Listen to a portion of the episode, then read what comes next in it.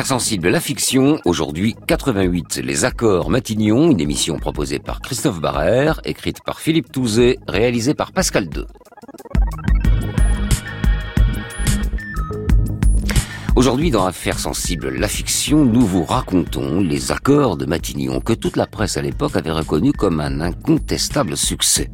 En effet, deux mois après l'assaut de la grotte d'Ouvéa, qui fit 19 victimes chez les Kanaks et deux chez les militaires, Michel Rocard, nommé Premier ministre après la réélection de François Mitterrand, réussit à faire signer le 26 juin 1988 un accord de paix entre Jean-Marie Djibaou pour le FLNKS et Jacques Lafleur pour le RPCR, les représentants des deux communautés ennemies de Nouvelle-Calédonie, les Kanaks et les Caldoches.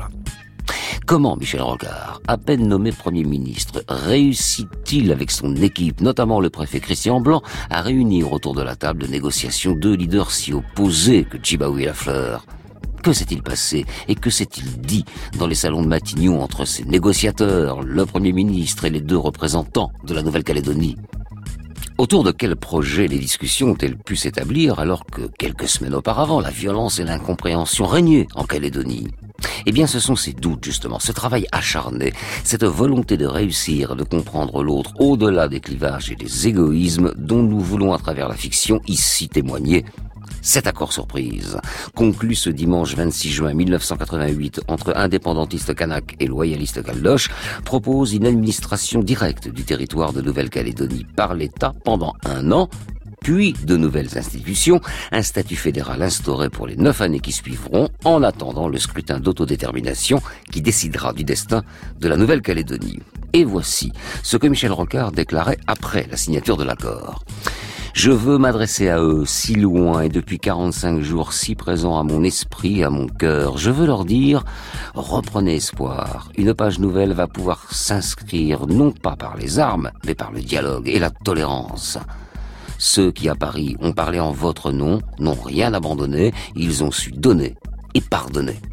Après la fiction, nous retrouverons Jean-François Merle, qui était conseiller technique chargé de l'outre-mer à Matignon de 1988 à 1991 auprès de Michel Rocard, et qui nous aidera à comprendre les enjeux très importants de ces accords.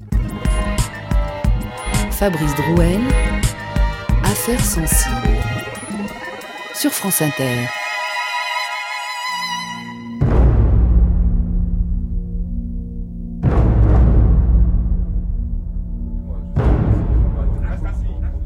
On vous fera pas de mal. On veut juste vous garder jusqu'au deuxième tour de l'élection présidentielle. On est des pacifistes. Mais il faut qu'ils nous entendent là-bas à Paris. Ils peuvent pas décider sans qu'on ait notre mot à dire. Ça s'appelle une prise d'otage, ce que vous faites là maintenant, les gars. Dites-moi ce que vous voulez en échange de la libération de tout le monde.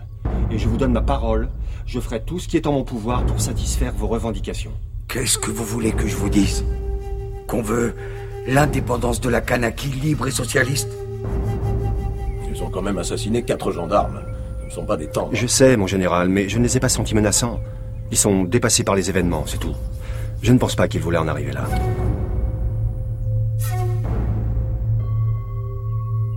Écoutez, mon général, l'ordre de Matignon est formel. Qu'on soit d'accord ou pas avec cette raison. C'est entendu, monsieur le ministre, c'est entendu. Mais vous comprendrez que dans ces conditions, je dis à mes hommes de ne prendre aucun gant avec les ravisseurs. Mon seul souci, c'est d'épargner mes hommes. Et de venger l'honneur de la République, j'insiste, ne l'oubliez pas, mon général. Ne bougez pas Je suis otage Je suis otage Ok. Et lui? C'est Wamo, un des leurs, mais il est blessé, il a besoin de soins. Ok. Laisse-le là. Laisse-le là, je te dis, on va s'en occuper. Toi, va par là. D'accord.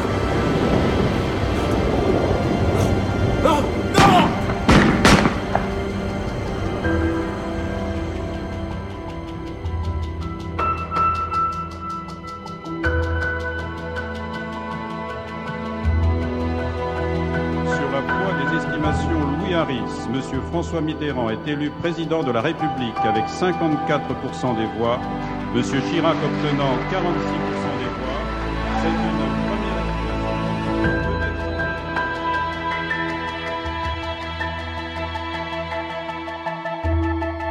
« 88, les accords de Matignon, de Philippe Touzet. Réalisation, Pascal II. le président de la République décrète Monsieur Michel Rocard est nommé Premier ministre. Je vous remercie. Cours de l'hôtel Matignon, 10 mai 1988. 17h. Nous sommes en direct de Matignon. Michel Rocard est arrivé il y a une dizaine de minutes, apparemment détendu, accueilli par un Jacques Chirac souriant. La poignée de main a été franche et amicale. Il est utile de rappeler que les deux hommes se connaissent et s'apprécient depuis longtemps puisqu'ils furent condisciples à Sciences Po. Malgré tout, cette passation de pouvoir dépasse le cadre habituel de la cérémonie républicaine. Plusieurs dossiers, dont le dossier calédonien, divisent profondément les deux hommes. Jacques Chirac, Premier ministre en exercice, vient d'être sèchement battu par François Mitterrand aux élections présidentielles.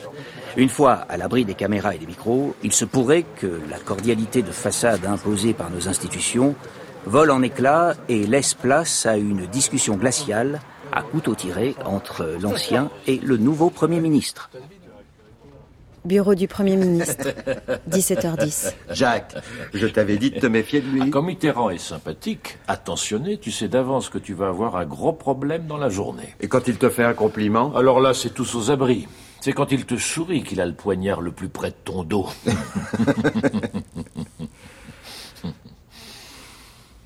Jacques, entre nous, qu'est-ce que vous avez foutu en Nouvelle-Calédonie? J'ai rétabli l'ordre républicain.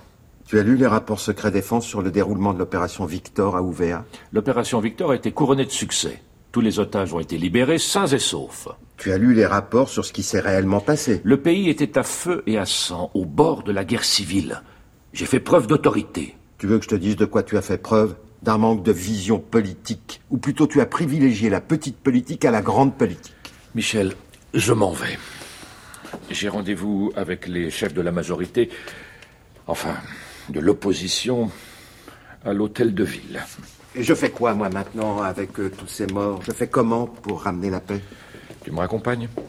Tu as autorisé l'armée à mener des actions de police, tu as permis à des militaires de procéder à des arrestations, à mener des interrogatoires, comme au bon vieux temps de la coloniale. Tu vas me dire, euh, je connais le chemin, je pourrais sortir tout seul, mais tu connais les journalistes, ce sont des esprits chagrins, ils pourraient se poser des questions sur la continuité du pouvoir, la pérennité des institutions. Je te raccompagne.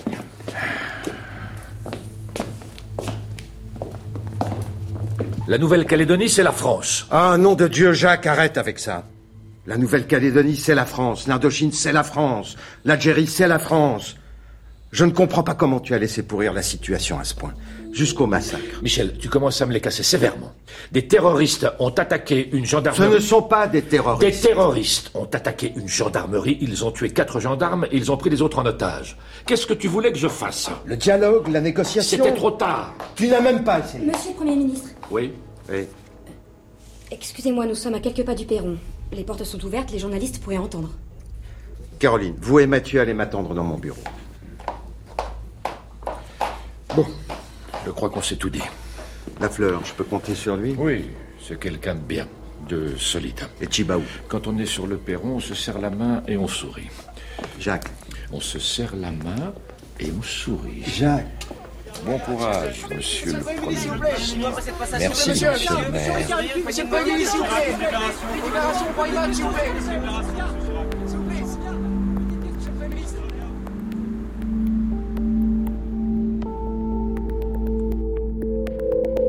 Bureau du Premier ministre, 17h45. Ok. Donc, depuis 1981, la revendication indépendantiste s'intensifie. Le FLNKS conteste le statut Lemoine au motif qu'il ne va ni assez loin ni assez vite vers l'émancipation. Et qu'il ne restreint pas le corps électoral aux seuls Kanaks et aux victimes de l'histoire. Mathieu, qu'est-ce que vous faites? Ah, je lis à Caroline la synthèse que vous m'avez demandé. Posez-la sur mon bureau, je la lirai plus tard. Oui.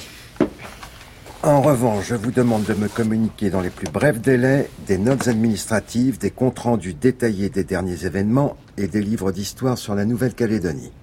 Il faut que je m'apprenne totalement du sujet. Le président estime que c'est le dossier prioritaire du début de son second mandat et je partage son avis. Cela n'a que trop duré, il faut agir vite et trouver une solution rapidement. Est-ce que le président a fixé un délai?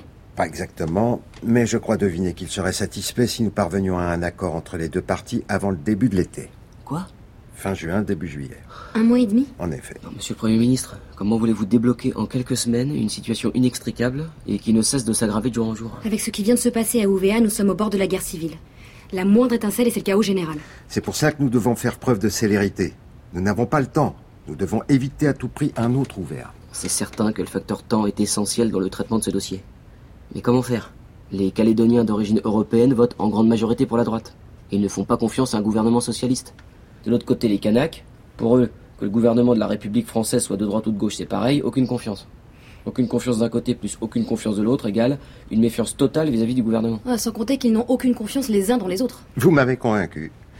Je vais téléphoner au président pour lui dire que ce n'est pas la peine d'insister. C'est trop tard, trop compliqué, et puis c'est loin. C'est vrai que c'est loin la Nouvelle-Calédonie. Alors, que faisons-nous? Il faut renouer le dialogue. Mais facile à dire. Renouer le dialogue dans un pays à feu et à sang. Il y a eu des morts. Trop de morts. Justement, cette situation n'est pas tolérable. Il faut y mettre un terme. Et la seule solution, c'est la paix. À nous de réunir les conditions favorables à l'ouverture d'un dialogue. La paix ne danse pas au son du canon, elle ne marche pas au pas cadencé. La paix, c'est simple, ce sont des personnes qui s'assoient autour d'une table et qui discutent. Je suis certain que la fleur et Chibaou pensent la même chose que moi. Le problème, c'est qu'aucun des deux ne fera le premier pas.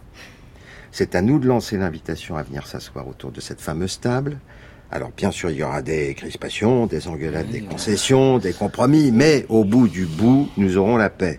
Une paix équilibrée qui ne se fera pas au détriment d'un des deux partis en présence. Et tout ça en l'espace d'un mois et demi. Nous ne pouvons pas nous permettre de perdre du temps. Le temps, c'est du sang. Si je comprends bien, monsieur le Premier ministre, vous souhaiteriez envoyer dans les plus brefs délais une sorte de mission du dialogue en Nouvelle-Calédonie? Oui. Mais qui en ferait partie? Les politiques, qu'ils soient de gauche ou de droite, sont décrédibilisés. On pourrait envoyer une mission composée d'hommes politiques de gauche et de droite. Je viens de te dire que les politiques de gauche et de droite sont définitivement hors jeu. Tout du moins dans un premier temps. Il faudrait constituer un groupe de personnalités hautement incontestables et qui ne représenteraient qu'eux-mêmes et non l'État. Des personnalités chrétiennes et spirituelles, car la religion tient une grande place dans la société calédonienne. Qu'en pensez-vous? Ce n'est pas très orthodoxe, mais ça peut marcher. Et vous, Mathieu?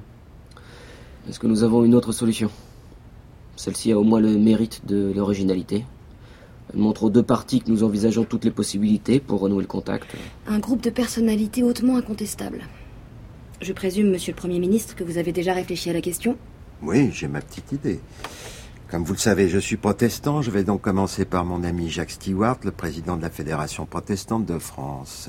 Je vais lui présenter mon projet, je vais voir comment il réagit. Alors, euh, nous devons aussi contacter le cardinal Lustiger. Non. Non? Non. On fait l'impasse sur l'Église catholique. Mathieu, le chef de l'Église catholique en France, ce n'est pas l'archevêque de Paris, mais celui de Lyon. Le primat des Gaules, le cardinal archevêque de Courtrai. Je suis certain qu'il saura nous orienter vers une personnalité de grande qualité. Je suis désolé, je sais pas. Je croyais que tu étais lyonnais. Non, je suis stéphanois. Et moi, je suis né à Courbevoie, mais ça fait pas avancer le débat. Pour notre mission du dialogue, j'ai également pensé à Roger Leray, ancien grand maître du Grand Orient de France. Les francs-maçons? Ben oui. Les loges du Grand Orient sont les seuls endroits où les Kanaks et les Calédoniens d'origine européenne se rencontrent encore. Nous ne pouvons pas négliger cette option. Un protestant, un catholique, un franc-mac. Et un haut fonctionnaire, Christian Blanc. Non, c'est la personne indiquée pour participer à ce type de mission. Et d'un, je le connais très bien, il a longuement travaillé à mes côtés. Et de deux, il connaît très bien le dossier pour avoir fait partie de l'équipe de Pisani. Monsieur le Premier ministre, vous avez dit que vous souhaitiez constituer un groupe de personnalités incontestables et qui ne représenteraient qu'elles-mêmes et surtout pas l'État. Alors d'abord, les trois personnalités que nous venons de citer ne représentent pas qu'elles-mêmes. Elles représentent des composantes incontournables de notre société. Je vous l'accorde. Et en ce qui concerne Monsieur Blanc, nonobstant ses qualités indéniables, en tant que haut fonctionnaire, il représente l'État. Ce n'est pas un élu et pour moi ça fait une grosse différence. Il n'est pas affilié à un parti. Peut-être, mais il est affilié à votre parcours politique. Et il a travaillé avec Edgar Pisani. Pisani a été ministre avec Debré et Pompidou. Oui, mais il a été nommé haut commissaire de la République en Nouvelle-Calédonie par François Mitterrand. Et ministre chargé de la Nouvelle-Calédonie par Fabius. Si on veut que la droite nous laisse tranquille, il faut que la composition de cette mission du dialogue soit irréprochable. Et là, on se retrouve euh, avec un haut fonctionnaire qui penche plutôt à gauche. Si c'est juste une question d'équilibre, il faut trouver un haut fonctionnaire qui penche plutôt à droite. Où est-ce que j'ai mis mes gauloises? Elles sont là, monsieur le Premier ministre.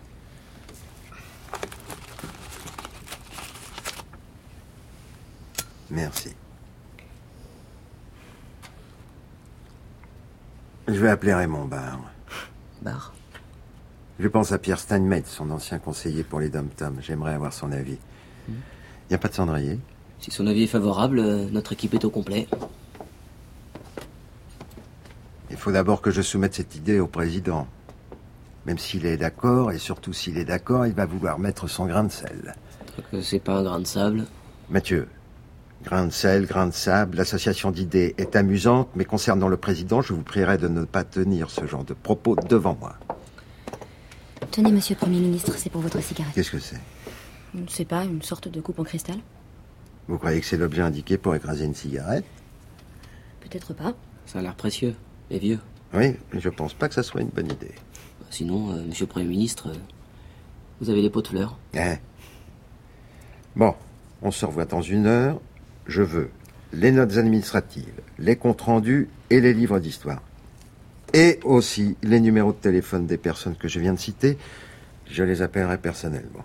Allez, on y va, c'est parti, trois jours. La mission doit partir dans trois jours.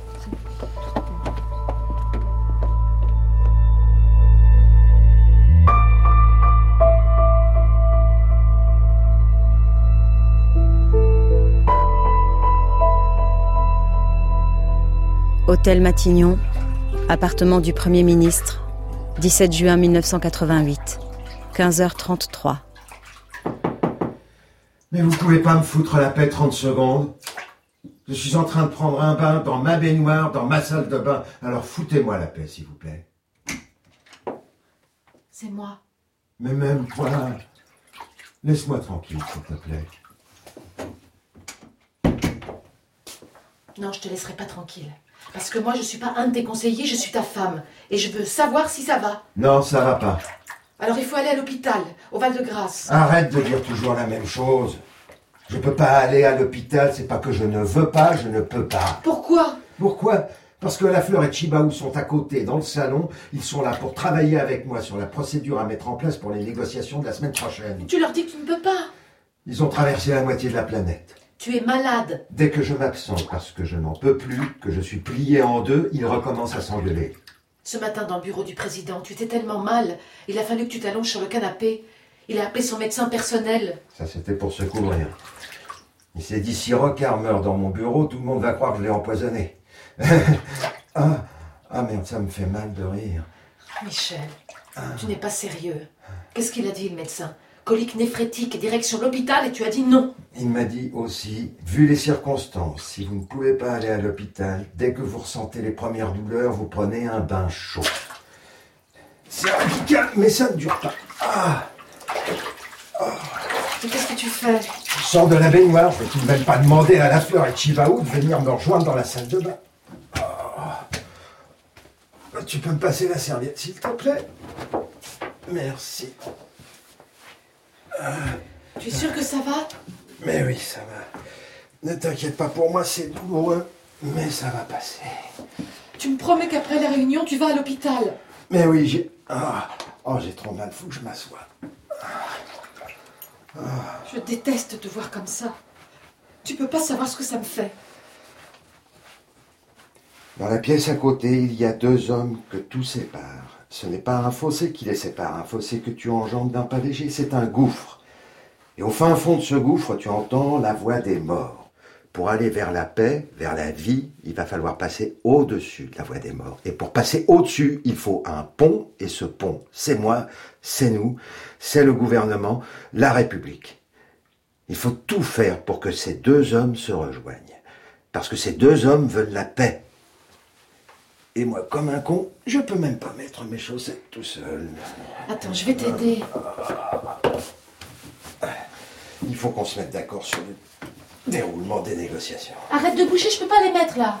Il faut que Lafleur et Chibaou signent un communiqué commun dans lequel ils s'engagent à commencer des pourparlers dès la semaine prochaine. Lève-toi doucement. Appuie-toi sur moi. Hein On va essayer de mettre ton pantalon. Ah, je m'appuie sur toi, ça fait des années que je m'appuie sur toi. Est-ce que tu le sais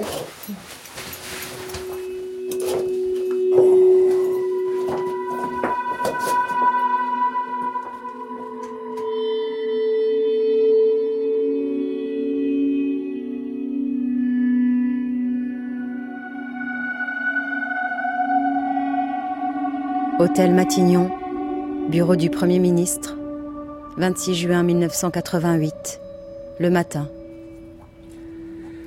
Depuis 15 jours, au terme de longues heures de négociations, les délégations de Nouvelle-Calédonie conduites par messieurs Lafleur et Djibaou ont ensemble donné leur accord à ce que l'État reprenne pendant les 12 prochains mois l'autorité administrative sur le territoire.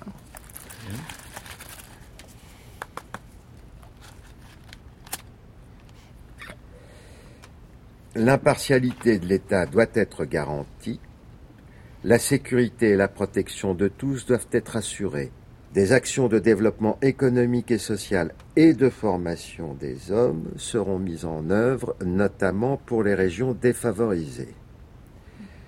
Les délégations se sont ensemble engagées à présenter ces discussions à leurs instances respectives et à requérir leur accord sur des propositions que je leur ai faites pour définir de nouvelles institutions permettant une évolution harmonieuse de la Nouvelle-Calédonie. À l'automne, je proposerai à Monsieur le Président de la République, qui a suivi avec attention l'ensemble de ces conversations, que le peuple français soit consulté par référendum sur ces institutions nouvelles afin qu'il apporte la garantie la plus haute. Dans dix ans, par un nouveau scrutin d'autodétermination, c'est à nos compatriotes de Nouvelle-Calédonie eux-mêmes qu'il appartiendra de choisir les voies et les moyens de leur destin. Je veux m'adresser à eux si loin et depuis 45 jours si présents à mon esprit et à mon cœur. Je veux leur dire, reprenez espoir, une page nouvelle va pouvoir s'inscrire non par les armes, mais par le dialogue et la tolérance par le travail et la volonté. Mm. Ceux qui à Paris ont parlé en votre nom ont fait preuve de courage et de responsabilité. Sans rien abandonner, ils ont su donner et pardonner.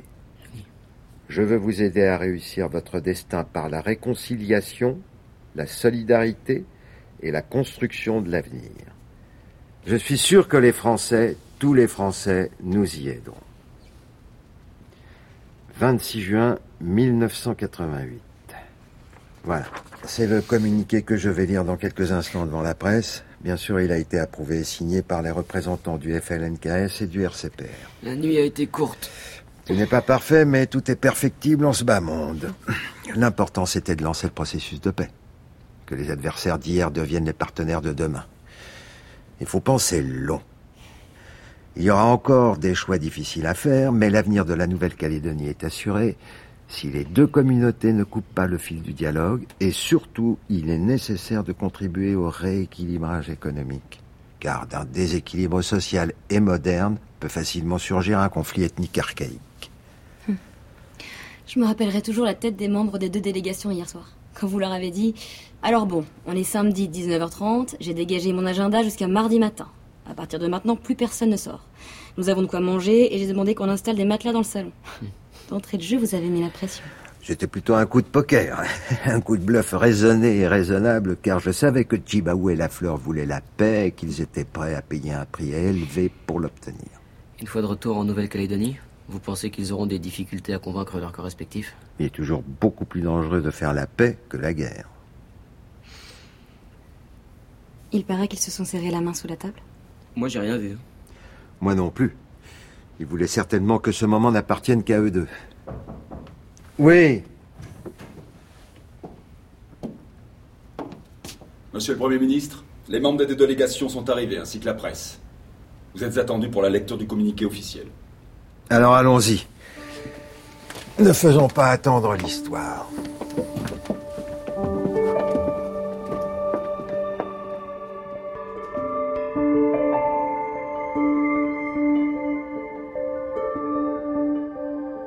C'était 88 Les accords de Matignon de Philippe Touzé avec Christophe Audan, Michel Rocard, Michel Villarmoz de la Comédie Française, Jacques Chirac, François Perrache, Mathieu, Pauline Ziadé, Caroline, Luce Mouchel, Madame Michel Legendre Rocard, Laurent Natrella de la Comédie Française, le journaliste, Lionel Mur, l'huissier, et les voix de Sylvain Gauthier, Bertrand de Roffignac, Othello Villegard, Christine Braconnier.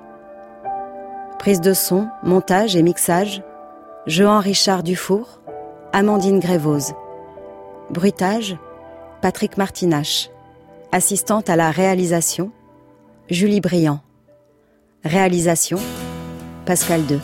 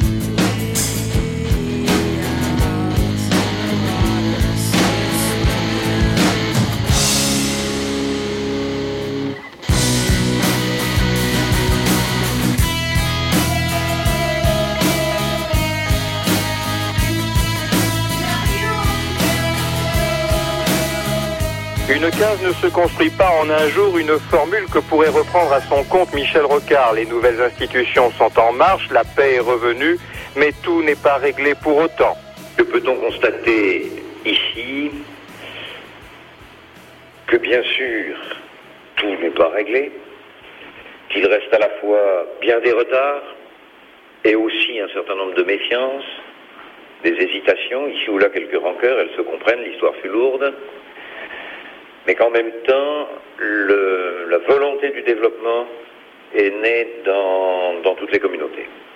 Ma double constatation ici, si vous voulez, elle me rend plutôt optimiste, s'il me faut concéder l'usage de ce terme, c'est que l'esprit des accords Matignon, qui est d'abord un esprit de respect mutuel de l'existence et de l'identité de l'autre, est passé partout moi j'ai pu passer sur place et le vérifier. Et c'est ensuite que de toutes parts, au nord, au sud, dans les îles, on pense en termes de développement et de développement conjoint. France Inter, Affaires sensibles, Fabrice Drouel. Affaires sensibles, la fiction, aujourd'hui 88, les accords de Matignon. Notre invité Jean-François Merle, ancien conseiller de Michel Rocard pour l'Outre-mer.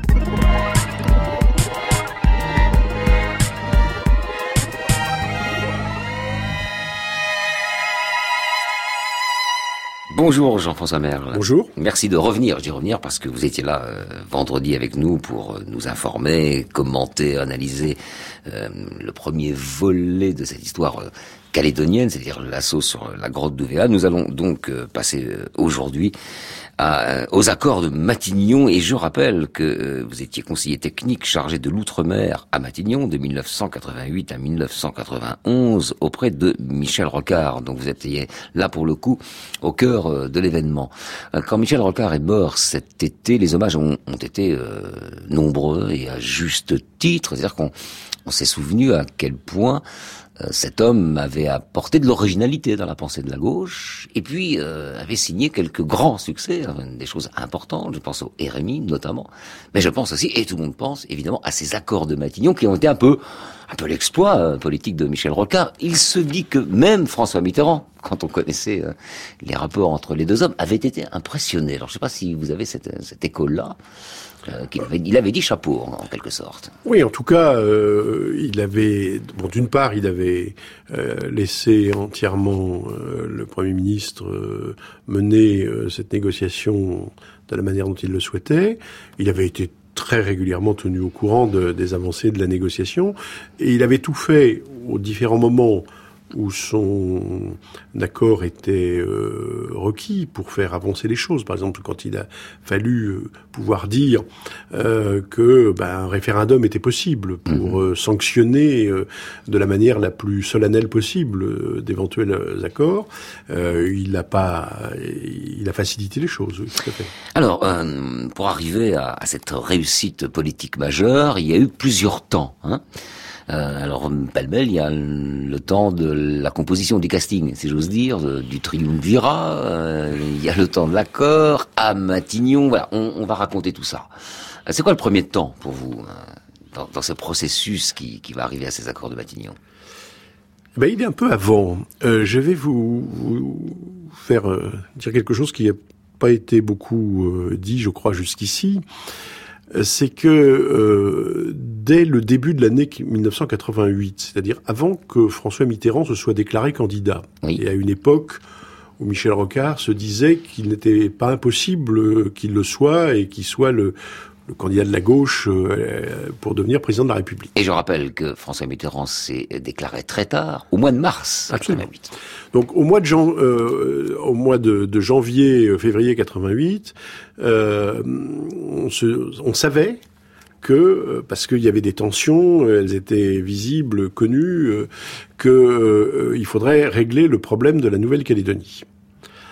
Et le Christian Blanc, qui était à l'époque préfet de Seine-et-Marne et qui était un, proche, euh, qui avait été aussi un proche collaborateur de Michel Rocard, qui connaissait bien la Nouvelle-Calédonie pour y avoir servi auprès d'Edgar Pisani, euh, était un des euh, conseillers actifs sur sur ce dossier. Et on avait une certitude, si vous voulez, c'est que si on voulait régler cette question, et c'était avant euh, UVA, euh, il fallait absolument déconnecter la solution du problème calédonien des enjeux de politique intérieure nationale. Et donc, on s'était dit, dans l'hypothèse où Michel Rocard est élu euh, président au mois de mai, il se trouve euh, à devoir traiter le dossier, qu'est-ce qu'on fait? Et on s'était dit, bah, il faut une mission transpartisane. Et une des bonnes façons euh, de faire, c'est euh, de d'essayer d'avoir euh, l'assentiment du président de l'Assemblée nationale, qui était à l'époque Chaban-Delmas, qui le serait resté encore quelques semaines dans l'hypothèse d'une élection présidentielle. Et donc, en, en janvier euh, euh, 1988, euh, avec Christian Blanc, à la préfecture de Melun, nous avions rencontré euh, Pierre Charon, qui était à l'époque un des conseillers politiques euh, directs de- du président Chaban-Delmas.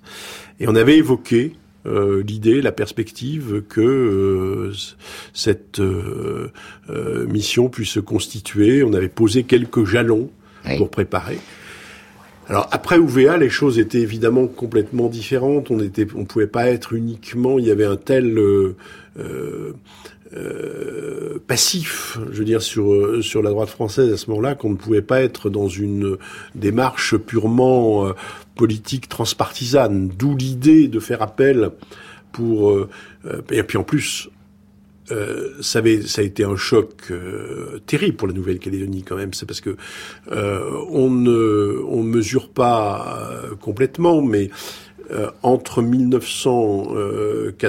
1982, 83 et 1980 et l'affaire d'Ouvéa, il y a eu euh, en Nouvelle-Calédonie euh, plus de 80 morts du par Oui, violente. on l'a évoqué ven- vendredi dernier. Et, déjà une et- tension et- forte. hein. et- et si on ramène ça à la population euh, de la Nouvelle-Calédonie à l'époque, c'est comme si une ville de 20 000 habitants en métropole avait été rayée de la carte. Je pense qu'on en aurait un peu parlé. Bien sûr. Donc, si vous voulez, l'idée de pour surmonter ce traumatisme, il fallait replonger au cœur des racines de la société calédonienne. Et elle est extrêmement structurée par le fait religieux.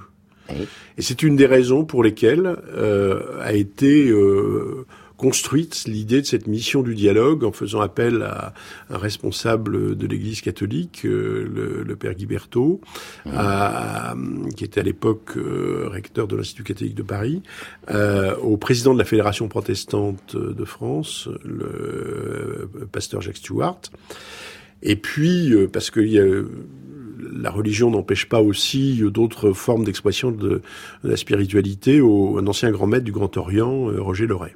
Alors on dit, euh, vous allez me confirmer ou pas, que Jean-Marie Djibaou, d'un côté, et Jacques Lafleur de l'autre, sont aussi francs-maçons. Et est-ce que ça aurait transcendé? Non, je- enfin, je, je- D'accord. honnêtement, Non, mais- je ne crois pas que ça ait transcendé. Euh, je- pour Jacques Lafleur, il l'a laissé entendre. Pour Jean-Marie Chibaou, je ne sais pas. Euh, voilà. Mais je pense que, je pense que l'idée, si vous voulez, c'était d'avoir des gens qui puissent s'exprimer. Euh, D'abord, écouter. Ils ont passé énormément de temps pendant six- les cinq semaines où ils sont restés en Nouvelle-Calédonie à écouter les communautés, les associations, tout le monde. Leur rapport était d'une richesse euh, inouïe de ce point de vue. Et ils avaient une parole libre, ils ont fait leurs recommandations librement. Euh, Louis Le Pinsec, le ministre de, de l'Outre-mer, avait euh, euh, euh, une très belle formule pour les définir. Ils étaient habités euh, par l'écoute humble et la parole sincère. Et je crois que c'est ce qui vraiment les caractérise. Alors qu'est-ce qui se passe donc entre Jean-Marie Djibaou et Jacques Lafleur à ce moment-là? Ah ben, ah, pendant pendant les, les premiers euh, euh, temps, quand la mission du dialogue est là-bas, euh, il n'y a pas de contact hein, entre euh, euh, la, On va voir les l'un, puis on va voir responsables de la, la mission, les responsables, disons plus politiques de la mission, qui étaient, il y avait quand même ce côté bipartisan dans la mesure où euh, euh, Ah, mais il y a des contacts indirects entre où- ceux qui entourent Michel Lafleur. Rocard avait demandé à. Raymond Barre Oui. euh, que son ancien conseiller pour l'outre-mer, Pierre Stenmetz, euh, fasse partie de, ces- de cette mission. Et il avait la confiance de, de, de Jacques Lafleur. Non, mais je veux dire, est-ce qu'il y avait des, des rapports entre Lafleur et Djibaou, pas directs, mais entre les hommes qui les entourent Est-ce qu'il y avait une courroie ou est-ce que vraiment on allait voir les uns Ah, pour l'instant, allait voir les au autres? début, au début, On c'est- là, au début, ah oui, c'était, euh, c'était, euh, ils ne se parlaient pas, hein, ça c'était Hmm. clair, hein, c'était. Euh, et, et les premières rencontres à Paris ont été un peu, un peu, un peu tendues, hein, quand même. hein. Et puis, on, malgré Euh, tout, euh, on trois va- semaines avant, trois semaines avant, on- euh, ou trois mois avant, euh, on demandait l'interdiction euh, du FLNKS. Je crois que, je crois qu'il y a eu le, il, il y a eu un moment, une forme, enfin, euh, l'histoire, elle passe aussi par des transfigurations des hommes hein, qui euh, euh, deviennent plus grands qu'eux-mêmes à un moment. Et- Ah, Oui, je vais parler de transcendance. Alors pas forcément pour les raisons euh, que j'avançais, mais oui, une forme de transcendance. Très bien. Euh, et de transfiguration, comme vous dites, face à des enjeux, euh, effectivement. face à des enjeux et à l'amour de son pays. Exactement. Et une conscience politique. Bien, on se retrouve, Jean-François Merle, dans trois minutes, et là, on va aller à Matignon.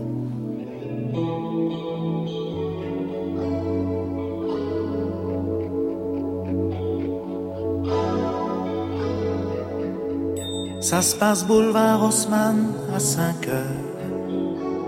Elle sent venir une larme de son cœur. D'un revers de la main, elle efface. Des fois, on sait pas bien ce qui se passe. Pourquoi ces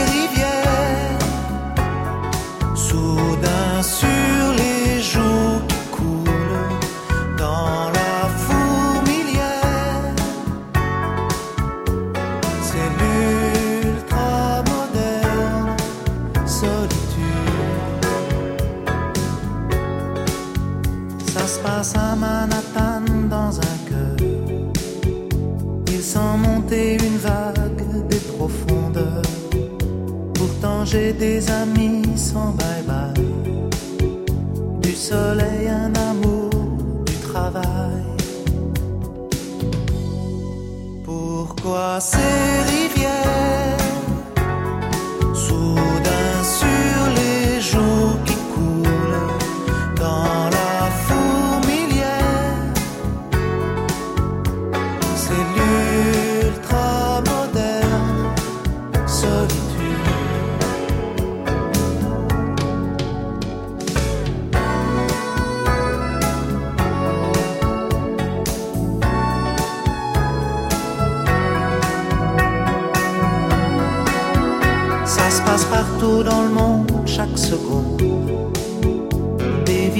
tout d'un coup s'inondent. Un revers de la main efface. Des fois on sait pas bien ce qui se passe. Pourquoi ces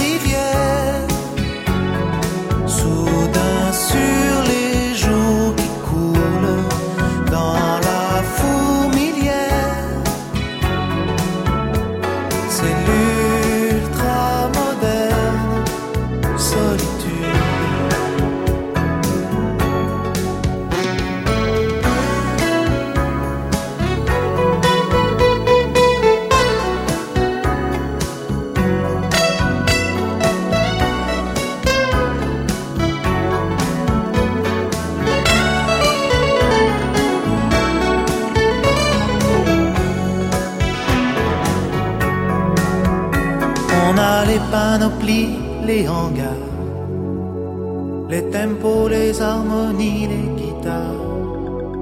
On danse des étés entiers au soleil. Mais la musique est mouillée pareil. Pourquoi ce mystère?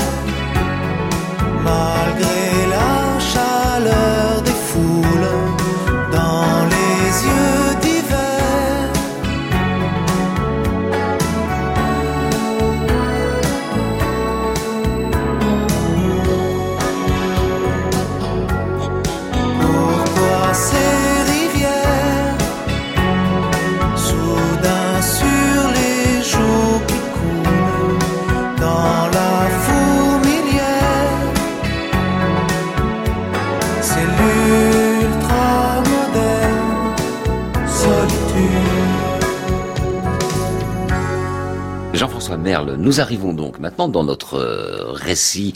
On a pris la forme chronologique, hein, parce que c'est quand même assez compliqué comme affaire, donc comme ça on a des, on a des repères. Et nous arrivons à l'acmé de, cette, de ce processus, les fameux accords de Matignon. S'ils s'appellent accords de Matignon, c'est qu'ils ont été signés à Matignon, hein, c'est clair. Et alors les coulisses sont absolument passionnantes. Donc vous étiez... Alors vous, vous euh, on connaît votre rôle, mais ne serait-ce que géographiquement, euh, vous, vous étiez où? Auprès du Premier ministre? Non, parce que le Premier ministre avait voulu euh, voir euh, euh, les responsables des partis en tête à tête. D'accord. Et, et je, lui-même l'a dit d'ailleurs à, à- à plusieurs reprises. Il pense que ça a été aussi euh, le fait qu'il l'ait vu à un moment euh, malade, souffrant. euh, euh, il, il pense que ça a été aussi un, un des éléments de, de, de cristallisation, de, de, de convergence un peu compliquée. Bon, la maladie, c'est des coliques néphrétiques, on y, de Rocard, on y reviendra. Mais au, au, dé- au début, Comment se passe au, la- au la- début, les- il y a eu des, les premières rencontres, elles ont été euh, à nouveau en bilatéral, euh, avant de pouvoir qu'ils puissent euh, être Les ensemble. réunir. Voilà. Alors bon, puis Il y a plusieurs... eu quelques rencontres euh, très euh, très discrètes euh, au pavillon de musique dans le fond du parc de Matignon. euh, voilà, tout ça été. euh, euh, mais la négociation qui précède la signature des accords de Matignon. Christian Blanc a continué à la piloter avec Pierre Stenmetz. Moi, j'étais le, facilitateur dans tout ça, mais ces interventions se faisaient. il fallait que le travail qui avait commencé en Nouvelle-Calédonie se concrétise. Euh, il a fallu lever toute une série de difficultés euh, progressivement. J'imagine, mais euh, quand, à quelle date, à partir de quand arrive euh, Jean-Marie Tchibaou et Jacques Lafleur? Début juin. Début juin. Début juin, vers le, le 10 ou 11 juin. Et les accords de Matignon sont signés 15 jours plus tard, 15 jours le plus 26 tard. juin. Donc, pendant 15 jours, que se passe-t-il? Il y a des rencontres euh, bilatérales, Michel Rocard, Tchibaou, Michel Rocard, Lafleur, mais Lafleur et Tchibaou ne sont pas encore Ens- ensemble, le 15 Ensemble. juin avec Michel Rocard. Bien, alors, expliquez-nous cette journée. Bah, ils étaient euh, réunis. L'idée, c'était de commencer à avancer pour dessiner ce que pouvaient être les contours euh, d'un accord. Et euh, c'est en effet euh, euh, ce qui a été fait euh, à ce moment-là, puisque le premier communiqué a dit que c'était d'accord pour commencer à discuter de l'organisation d'un territoire fédéral, d'un futur statut, etc. Pour l'instant, on était d'accord pour discuter. C'était déjà pas mal, hein, vu d'où on venait. Euh, et, et les discussions, alors après, ont repris avec euh, les, les, les responsables de, de la mission, euh, à la fois en bilatéral, on, on vérifiait que les uns étaient d'accord avec les autres. Il fallait aussi que euh, Jacques Lafleur et Jean-Marie Tchibaou euh, s'assurent quand même que leurs troupes les suivraient euh, de pas trop loin, quoi. Donc, ils avaient aussi besoin de vérifier un certain nombre de choses. Donc, les délégations un peu plus nombreuses sont arrivées euh, aux alentours du 20 juin, je crois. Que se passe-t-il euh, d'un point de vue humain? Parce que là, on voit, j'insiste un peu sur l'humain, euh, d'ailleurs je ne fais que reprendre à balle au bon de ce que vous me dites, hein, c'est qu'il y a aussi euh, dans le succès de cette prouesse politique une dimension humaine. Hein vous vous, vous, l'a- vous l'avez dit. Absolument. Bien. Qu'est-ce qui se passe entre Jean-Marie Djibaou et Jacques Lafleur quand, pour la première fois, ils sont ensemble Vous y êtes à ce moment-là? Qu'est-ce qui se passe dans leur regard? Qu'est-ce que C'était c'était extrêmement euh, chacun restait sur son compte à soi hein, euh, la première fois. C'était euh, extrêmement on, on- on venait on était encore dans, dans les lendemains du drame. C'est- un peu après, si vous voulez, que, que Oui, comment ça se réchauffe? Qu'est-ce qui se passe? Peut-être avec l'usage, peut-être avec le, le, le fait de, de, de se rencontrer, et puis de se dire que finalement c'était la seule porte de sortie. Euh, voilà. Je crois que je crois que le, le, le- la force d'entraînement de, de Michel Rocard aussi a, a permis de, euh, de, de faire. Ils ont réussi l'un et l'autre à se dépasser par rapport à ce qu'ils portaient au départ. Et ça a été certainement euh, le, le plus euh, compliqué, mais humainement le, le- le plus riche. Et, et c'est le fait que ça repose sur euh, cette nature humaine, c'est aussi euh, un des éléments de, à la fois une force et une fragilité des accords. C'est une force parce que euh, elle n'est pas artificielle, elle vient du plus profond des êtres. Euh, c'est une fragilité parce qu'une fois que les acteurs ne sont plus là, Bien sûr. euh, qui reprend euh, le flambeau? Bien sûr. Alors, Michel Rocard souffre de coliques néphrétiques. Dites, hein, c'est... Ah oui, bon, voilà, vous confirmez. C'est tragique. Et je, je crois, mais euh, vous allez me le confirmer, qu'à un moment, il va dans une autre pièce et il les laisse. Il, il, est- il a été, il a été obligé en effet à un moment pour euh, parce que le médecin voulait lui faire des piqûres d'antidouleur, euh, Mmh. dentalgiques, euh, etc. Et puis il fallait, il prenait des bains chauds. euh, donc euh, oui, il y a un moment, il, il s'est absenté euh, une ou deux fois dans le courant de euh, à la fin, vers la fin du déjeuner. Et on dit que ça a joué un rôle, le fait. euh, à votre avis? C'est vraisemblable. Bon, alors en tout cas, dans la presse euh, de l'époque, les accords font la une de, de tous les journaux, tous soulignent, on, on est sur le fond maintenant, hein, le, le côté porteur d'espoir du traité, la condition d'une paix durable. C'est- sur quoi je veux insister Oui, parce que j'allais Mais il fallait, il fallait insister sur le côté euh, humain parce que c'est, quand même, c'est oui, important. mais en même temps, euh, qu'est-ce que c'est les accords de Matignon? Allons-y. Sans être trop technique. Hein. Sans être trop technique, mais c'est un document qui fait une page, une page, Mhm. et dans lequel euh, on dit les deux délégations reconnaissent euh, que le pays sort euh, d'une quasi-guerre civile, euh, que ça peut plus durer comme ça, et qu'il faut essayer de construire autre chose. Et ils s'engagent à soumettre à leur mandant les propositions de l'État qui sont détaillées dans le document ci-après. Et pendant euh, une période d'un an, l'État va reprendre l'administration directe de la Nouvelle-Calédonie. C'est le, contenu des accords de Matignon, c'est ça. Et alors le grand paradoxe d'ailleurs, c'est que une entreprise de décolonisation dans la République, comme dira Michel Rocard, a commencé par une reprise en main complète par l'État pendant un an. Mais c'est comme ça. C'est les, les ruses de l'histoire. Et puis, euh, et, la, et la- et la deuxième chose, c'est que, euh, eh bien, sur les propositions qui ont été faites par euh, l'État, Jacques Lafleur et Jean-Marie Tchébaou ont consulté euh, leur base et ils sont revenus euh, au mois d'août signer les accords Oudinot. Oudinot, c'est la rue où se trouve le ministère euh, des Outre-mer et sous l'égide de Louis Le Pinsec, ces accords ont été signés, donc ils forment un tout, les accords de Matignon-Oudinot. Et qu'est-ce qu'il y a au fond qui a cristallisé la possibilité d'un accord? Il y a eu la reconnaissance par les Kanaks de la légitimité de la présence en Nouvelle-Calédonie des Caldoches, des Caldoches et des, des autres communautés, puisque au référendum qui devait avoir lieu dix ans plus tard, pouvaient voter tous ceux qui étaient présents sur le territoire en 1988. C'était donc la reconnaissance des deux légitimités. Une- ce qu'on appelle une coexistence. On Une coexistence, oui, la, la, la- la- En politique, euh, la qui- légitimité des, des, des, des deux communautés sur le territoire. Et en contrepartie, les euh, non-indépendantistes ont accepté que la répartition du pouvoir ne suive pas exactement la règle de la majorité démocratique. C'est-à-dire qu'il y a eu des correctifs, notamment dans la représentation dans les institutions, euh, qui fait que le Nord et les îles euh, sont mieux représentés euh, dans le, au Congrès du territoire que, que le Sud. Et donc, si vous voulez, c'est... on dit, on accepte que ça soit pas exactement un homme, une voix, contre l'idée que toutes les voix se valent. C'est extrêmement pragmatique. hein. C'est à la fois euh, pragmatique et c'est encore aujourd'hui là-dessus Oui.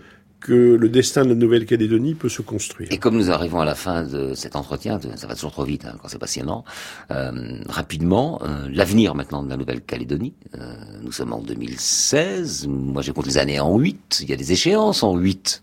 On en est où là? Eh bien, en, en 2018, euh, au plus tard, euh, en euh, le- le- les habitants de la Nouvelle-Calédonie euh, seront consultés sur. euh, alors aujourd'hui, la Nouvelle-Calédonie a considérablement progressé puisque elle dispose d'une autonomie extrêmement euh, poussée, l'État ne conservant plus que les compétences dites régaliennes, c'est-à-dire la justice, la défense, la monnaie, l'ordre public, etc., et les, et les affaires étrangères. Et donc, euh, l'idée, c'est que bah, les Calédoniens seront consultés sur voulez-vous euh, bah, qu'on aille jusqu'au bout, c'est-à-dire transférer les compétences que l'État exerce encore et accéder à un statut euh, international de pleine souveraineté et que euh, du coup la Nouvelle-Calédonie accède à une forme d'indépendance qui peut être en partenariat avec la France ou, ou- ou sous d'autres formes. Ça peut servir de base, cette méthode-là, dans d'autres conflits? Ça- a été- elle a été saluée, cette méthode. hein. Ça a été, ça a été hum, beaucoup utilisé, euh, oui, dans des, euh, par des, des groupes de réflexion internationaux et notamment ça a été suivi de près euh, aux Nations Unies comme méthode de, de, de, de résolution des conflits. Je ne crois pas qu'il y ait une méthode unique. Chaque, euh, Bien sûr. chaque euh, conflit a, a sa situation.